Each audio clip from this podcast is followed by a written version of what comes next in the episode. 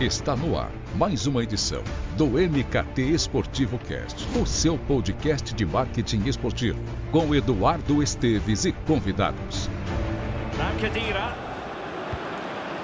And now Ronaldo. It's there for him.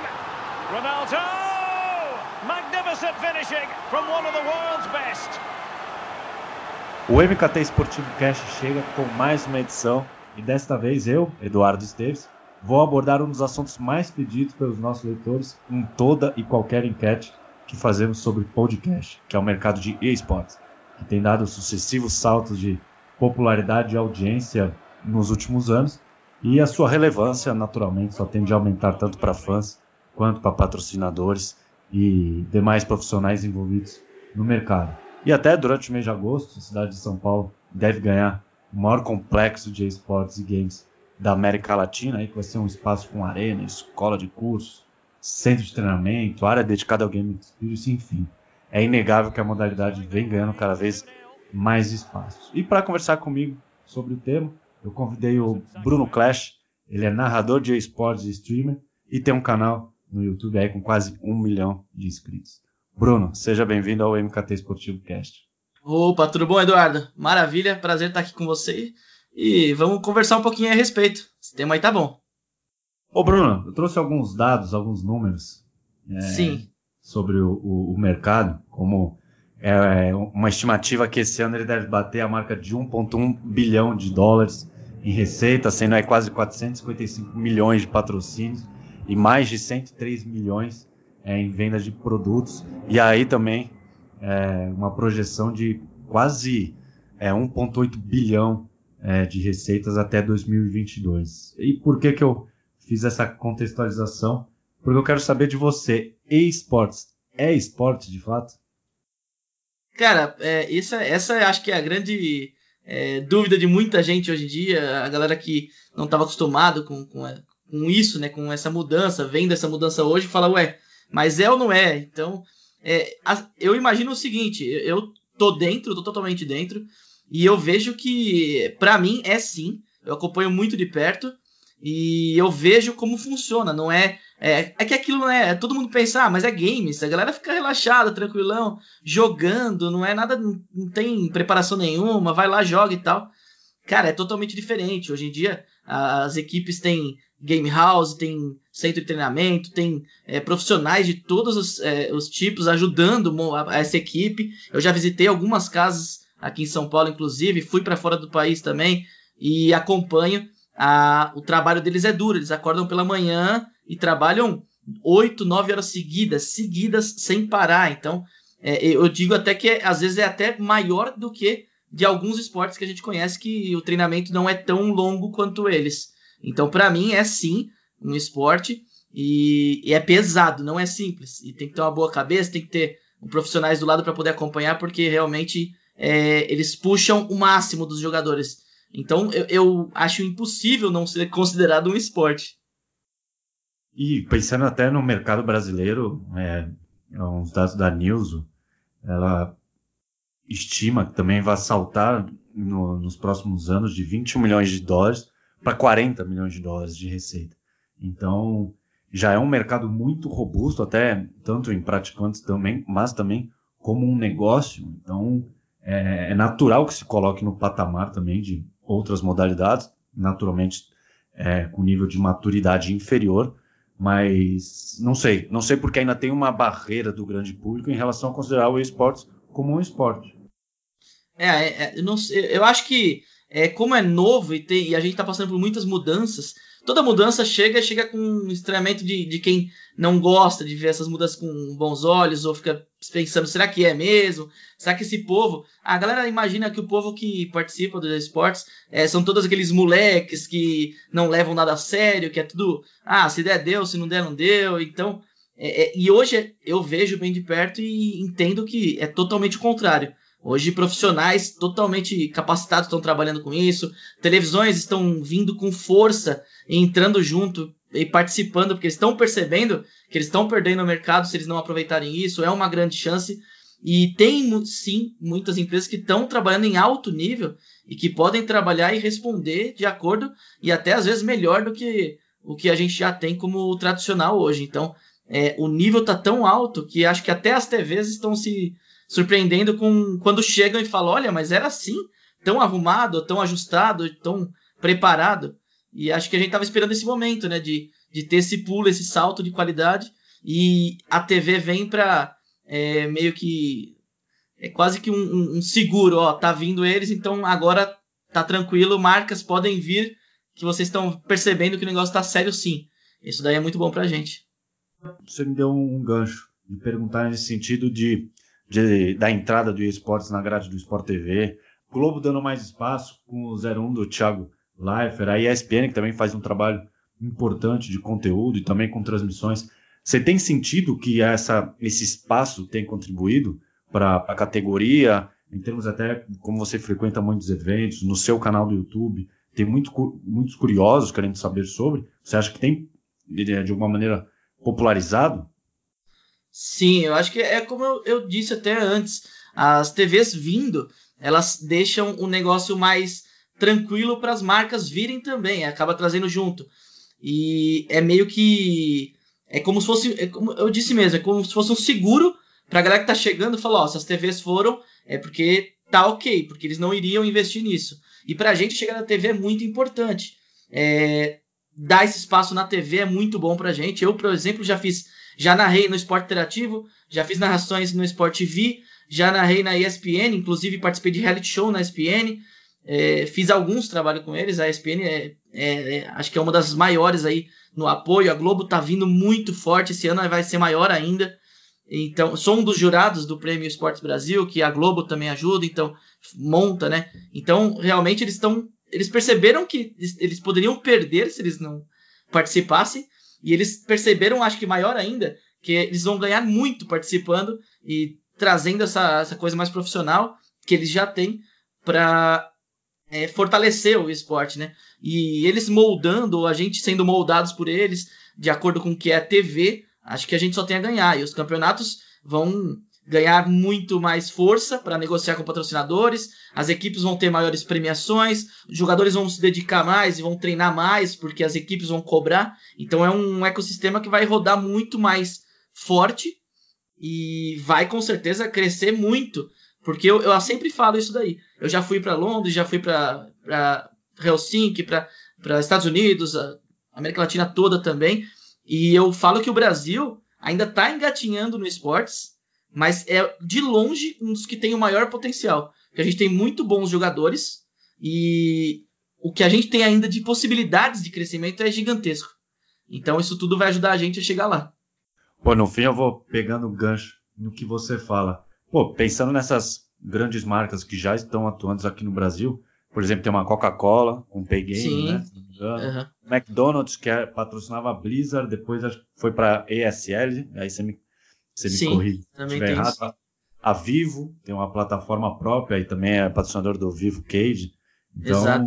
elas acabam né, atuando ao lado das marcas como a Razer, a Intel, a HP, que são muito Sim. mais conhecidas né, do, do público de vocês, enfim, vou falar vocês, né? Então Sim, pensar claro. que esses eventos como o Dota 2, o Fortnite, League of Legends, eles acabam gerando a mesma audiência que torneio de futebol, que as finais da NBA, até sair uma matéria. Até mais, até mais, né? É, exato. Então, eu imagino que essas empresas, é, por mais que elas não, nunca tenham se aventurado na modalidade, é, elas comecem a fechar a porta, seja aí por um torneio, uma equipe, ou até um espaço Sim. publicitário no Twitch, que for, no Sport TV, porque também é uma forma, né? Acho que é uma forma de mostrar para o mercado, o esportes, olha, como você disse, não são adolescentes jogando videogame. Né? Exatamente. Né? Que era o que tinha antigamente, né?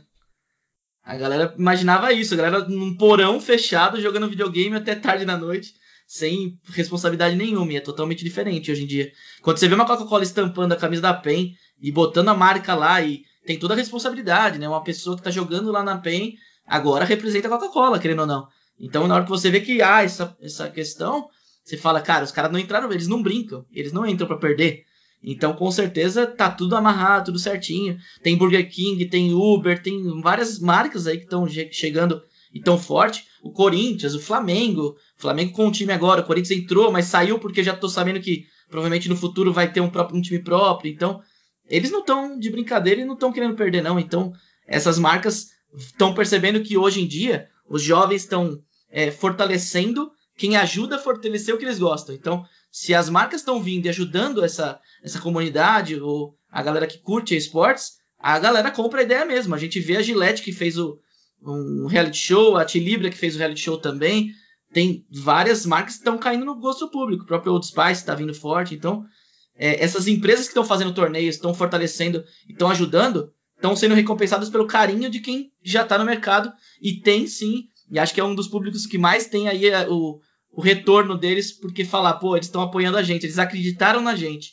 Então agora é hora da gente retribuir. Então a gente vê muito isso. E acontece muito no mercado esportivo de uma marca chega e patrocina um time, a outra, sabendo que o esporte se torna um diferencial competitivo dentro do mercado, ela chega e aporta em outro. Então, exatamente. Exemplo, né, uma Fanta. É o que você falou do, do McDonald's, eu falei do Burger King. Os dois ficam ali, né? Estão pegando. Perfeito. Perfeito, ou 99, porque o Uber já está, então acaba dando uma chancela importante né, para a indústria e que, não sei, acaba empregando mais gente, cria um público muito mais fiel, como você disse, acaba criando muito mais empatia e simpatia pelas marcas. Então, ainda é, é um mercado de nicho, portanto, oferece esses benefícios para as empresas. Né?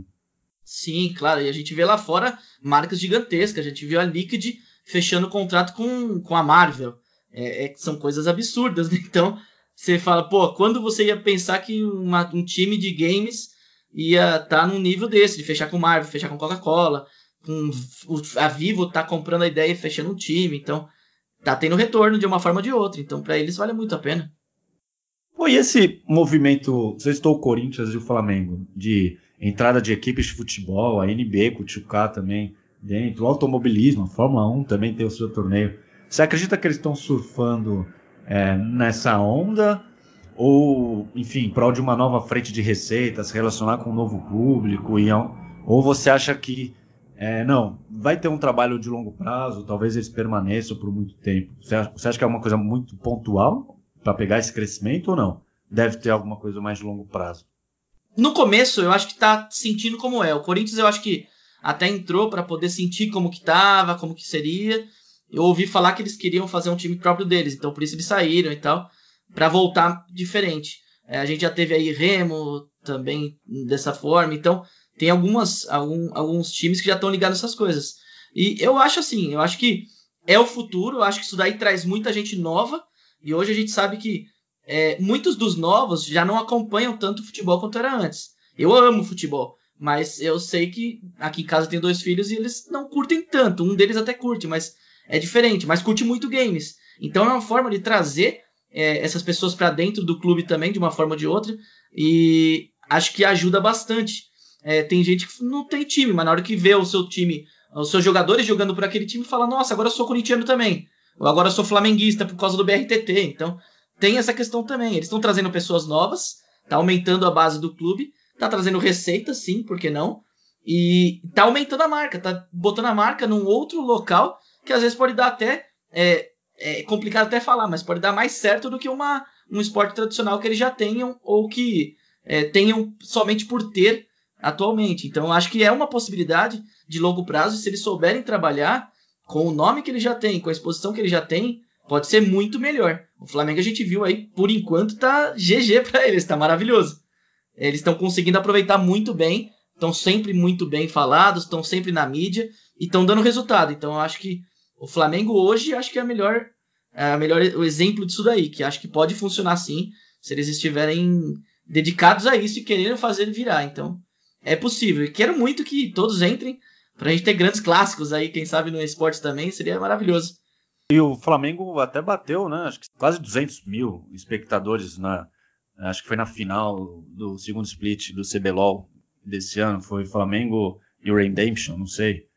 Não sei se não sei, sou muito familiarizado com os nomes, mas foram quase 200 uhum. mil espectadores na transmissão. Então é um, um, absurdo assim de popularidade pensando no Flamengo que não tem uma tradição né, dentro do, do, do esporte. A Fórmula 1 também, que aí tá, eu, eu vejo mais como um rejuvenescimento da base deles, né, de fãs. Exatamente. Tá muito atrelado àquele público mais, mais velho.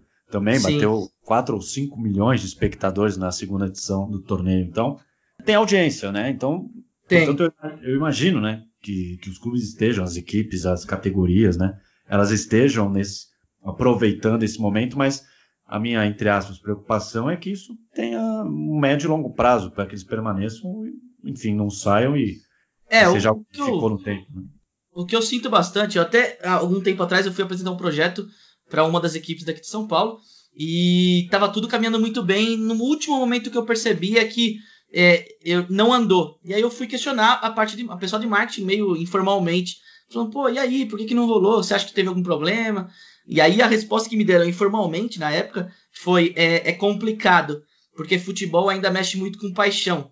E os diretores ainda são muito antigos, estão ainda preocupados com o que a, a torcida vai dizer. Então, para o time de futebol, isso é uma questão importante. Eles falam, pô, imagina num dia, o, num domingo, o Corinthians perde do Palmeiras, ou o Palmeiras perde do Corinthians, ou de outro time, e aí você na segunda solta um vídeo de, dos melhores momentos do, do e-sport. Ou no, perde no sábado, no domingo, você fala, agora vai ser o jogo do, do Corinthians contra tal. O cara fala, eles, tão, eles têm medo, e essa foi a resposta que me deram, do cara, dos caras comentar, fala, pô, é isso aí, dá, dá, tá um horrível time de futebol e vocês investindo nesses times aí. Então essa foi a resposta que eu recebi na época, eu falei, pô, é totalmente diferente, mas a cabeça do, dos, dos caras que estão comandando ainda é muito antiga, eles ainda fazem esse relacionamento. Então é isso que a gente tem que quebrar ainda. É uma barreira que eles têm ainda, a gente tem ainda que quebrar. Mas eu acho que se eles apostarem, fizerem sério e trabalharem sério e, e demonstrar, isso a gente viu até em casos aí de conselheiros do Flamengo na época reclamando, absurdo. Mas a gente vê que está dando resultado para eles. Então é algo que se você comprar a ideia e investir, eu tenho certeza que vai dar bom se fizer com seriedade. Que até tra traçando um paralelo ainda que injusto, mas na Europa você vê que tem o Schalke, o Borussia Dortmund, o PSG, é, enfim, Sim, é, Manchester City e inúmeros times já apostando em esportes e aqui, Sim. como você falou, teve o caso do Corinthians, que era com a Red Canids, né? Mas Isso. acabou indo para frente. O Remo, o Remo não sei se continua. É, uhum. o, é acabou o, saindo. O, acabou saindo também. Santos também tinha. O Vasco, acho que agora vai apostar bastante por causa da parceria com a Konami. Então, temos casos um pouco isolados, talvez por isso, por essa Ainda está engatinhando, né? Exato, exato. Mas eu acredito que. E lá possa... fora é muito forte. Valência tem também. Valência. Paris Saint-Germain, Barcelona também tem umas coisas também. Eles estavam montando times, então é, é, muito forte lá fora. E acho que eles têm que se ligar. Até o Fenerbahçe da Turquia também tem. Então é algo muito importante. O Paris Saint-Germain tem jogadores de, de FIFA jogando na, na, equipe deles. Então isso é muito bom. Tem um brasileiro, se não me engano, tá lá também. E é isso. A gente, a gente tem que apostar, porque é o futuro. Isso daí tá, tá nítido. Os meus filhos, por exemplo, não veem televisão. Mas eles adoram acompanhar torneios como esse. Então você pode mesclar e trazer esses caras para TV. Fantástico. É esse novo momento de consumo eu acho muito interessante. É, dentro, aí agora você que está tá bem dentro do esportes, acho que consegue me responder. Além do, dos pro players, né, que até eles já eles já até figuram como embaixadores de marcas, né? Teve o Uzi, foi numa campanha com o LeBron James na Nike. É, dentro dessas equipes já existe um ecossistema de carreiras e oportunidades? Então, tem tem muito, né? A gente vê, você imagina falar, ah, que o time da, da PEN, só que você não sabe o que tem por trás, né? Então tem, hoje a gente tem psicólogo, tem preparador físico, sim, é, é até maluco, mas tem, é, porque a galera não pode ficar sentado 8 horas, 9 horas por dia, é, a cabeça tem que estar tá funcionando muito bem, é, tem treinadores, tem analistas, pessoal de marketing, toda a parte administrativa tem pessoas cuidando, tem negociadores ou pessoal de marketing negociando com marcas. É, além de, de, times, ainda tem narrador, que seria no meu caso, tem comentaristas, toda um, um, uma oportunidade gigante aí por fora também para você se tornar um, profissional do esportes. É a mesma coisa de um time de futebol, por exemplo. Todos os, as, a, os times têm muita gente trabalhando. 30, cerca de 30 pessoas. Eu fui visitar a casa da Game House da, da Red Canids aqui, no, aqui em São Paulo e me surpreendi com a estrutura. Uma, uma mansão com cinco andares e todo lugar que eu entrava tinha alguém trabalhando. E era maravilhoso pensar naquilo. A gente vendo de longe, você não imagina que era tão estruturado. E realmente é sim. E aqui no Brasil, não estou nem falando lá de fora, aqui no Brasil já está dessa forma. Os maiores times já estão entendendo que tem que ter, sim, um cara para cuidar do, do psicológico da galera, um, um preparador físico, um cara de motivacional, tem que tem, tem, tem espaço para todo mundo. Então, se você saber direcionar ou souber direcionar para um, um, a galera que faz esportes, que trabalha com esportes, com certeza o time sai muito melhor, mais fortalecido. E isso a gente já teve até. Eu estava narrando um torneio no México e o time que foi campeão foi o da Vivo Cage. E o treinador da Vivo Cage falou: Cara, a gente fez um trabalho gigantesco por trás. E no dia da final a gente chamou o, um, um, psicólogo para conversar com a galera, para dar uma tranquilizada na galera, baixar aquela euforia, dar uma, uma amenizada na, na, na euforia da galera, na, na ansiedade. E foi perfeito para na hora tá todo mundo focado só naquilo, sem pensar em nada mais e conseguir trabalhar muito bem. Então foi, foi providencial para eles irem para o Mundial, depois ser vice-campeão mundial. Então é, é sim muito importante. Qual é o, o, o, grande desafio hoje, pensando em Brasil? E aí talvez tendo é, sob a ótica de quem acompanha de perto os torneios, narrando, é, da ótica do pro player e do mercado em si, como negócio. Quais são os desafios que você vê para esses próximos anos? Acho que o, o, desafio imediato é, que está sendo é, alcançado aí, está sendo, está encaminhando, eu acho que é a mostrar para as marcas, mostrar para os patrocinadores que está sendo feito um trabalho muito bom, está sendo feito um trabalho sério acima de tudo, porque é, para tirar essa, essa loucura de que só tem jovens, só tem moleque, sem responsabilidade. Então hoje as marcas, a, a entrada dessas marcas que a gente conversou aqui, já vai ajudar e vai fortalecer demais. A televisão entrando vai fortalecer muito. Então, começa a, as marcas a tentar entender o que a gente está fazendo no mercado para não passar vergonha também, para não entrar só por entrar. É, não ter uma marca, ah, vou entrar, como que eu faço? Ah, paga aí alguma coisa, faz alguma coisa, faz um torneio, entra como. Hoje em dia eu vejo a preocupação das marcas de querer entrar e agregar ou ajudar a galera que já está. Então, nisso ajuda a gente a, a se fortalecer e eles também não fazem feio. Então, a galera que está vendo tá percebendo isso e tá ajudando demais. Acho que o outro grande, grande melhora que a gente precisa ter nesse ano, eu acho que são torneios ou disputas, campeonatos aqui no Brasil, no próprio Brasil. Eu vejo muitas muitos times tendo que jogar é, torneios internacionais porque no Brasil não tem. É meio que o que, o que rolou no, com o futebol feminino. A gente via futebol feminino muito forte e a gente só via as meninas jogando e fazendo bonito quando ia para uma Olimpíada, quando ia para um Mundial e não tinha um torneio aqui dentro. Então, meio que passa por isso, mas está mudando agora. A gente já vê campeonato de CS, agora CBCS sendo lançado na Game XP, maravilhoso, muito importante para gente. Sabendo que o CS nosso é maravilhoso, é muito importante. Rainbow Six, muito forte agora também. A gente tem um campeão mundial aqui, então é, é necessário porque a gente tem que mostrar é, tem que botar esses caras para jogar aqui no Brasil para depois ir para lá para fora e fazer bonito lá fora e não chegar lá fora como ah agora eu vou jogar e aí chega lá e toma pau dos caras de lá de fora porque eles jogam já há muito tempo já estão treinando há muito tempo. Então a gente tem que fazer bonito aqui para chegar lá e mostrar que a gente é muito mais forte. E acho que a gente está no caminho. Só que como eu falei a gente está engatinhando perto do que a gente pode ser porque a gente tem um potencial gigantesco. Isso é absurdo. Os nossos times são muito bons são bem treinados a gente tem ótimos treinadores tem ótimos jogadores e eu acho que assim que a galera perceber que fortalecendo ou ajudando os times, a gente vai ganhar muito. Aí acho que todo mundo vai ganhar um pouquinho. Todo mundo vai sair bem desse, desse, nesse final aí. Num pensando nessas grandes equipes já tradicionais, repletas de patrocinadores, você acha que nessas menores, talvez que estão começando, que estão galgando, estão buscando espaço, a questão do preço dos equipamentos seria uma barreira? Como é que está essa questão? Porque é um assunto que está que tá bem em pauta, essa questão de talvez a importação de produtos, a taxação, uhum, enfim. É uma barreira hoje? Qual a média de preços de produtos para que você se torne um pro player, para que você tenha uma equipe? Então, hoje em dia é, depende muito. Para você ter uma ideia, eu sou narrador é, e especialista em narrador de, em, em torneios mobile. Então, para ter uma ideia, no, nos torneios que eu faço, um jogador com um celular qualquer, ele pode ser um jogador de alto nível e ser estrela e ser um campeão mundial, por exemplo. A gente teve o campeonato mundial de, de Clash Royale, que é o jogo que eu narro, e os campeões jogavam com celulares simples, eram do interior de Goiás, interior de Tocantins,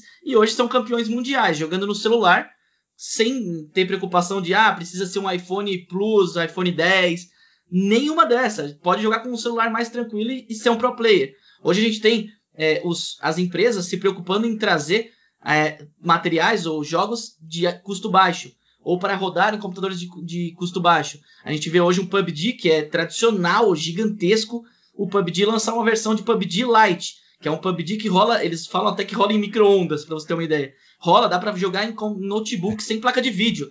Então hoje é muito. Eles estão pensando nisso daí. E tem sim os torneios que são é, mais pesados, eu diria. Tem que ter uma boa. É, tem que ter um bom material, tem que ter um, um mouse de qualidade, um teclado muito bom, um monitor de 144. Mas também tem aí outros, como por exemplo o mobile que eu te falei, que dá para jogar em qualquer celular, ou um torneio com um jogo que não pede tanto de uma placa de vídeo. Então, hoje sim, tem computadores aí que para você poder jogar de 10 mil reais, 6 mil reais, 7 mil reais. Mas hoje, com um celular de 500 reais, você pode ser o melhor jogador do mundo. Então, depende muito e eu acho que tem para todo mundo. Eu falo hoje, se você quiser jogar alto nível, ser um jogador de esportes e ganhar dinheiro, representar seu país, se você escolher o caminho que você achar que é o bom, você não vai precisar sofrer com, com valores altíssimos. Se você for, for jogar num mobile, por exemplo, tranquilamente, você vai jogar no seu ali, vai fazer o básico e com a premiação você vai melhorando. Então, acho que tem lugar para todo mundo. Não é somente para quem tem muito dinheiro para poder investir em equipamentos. Tem aí um teor bem é, democrático.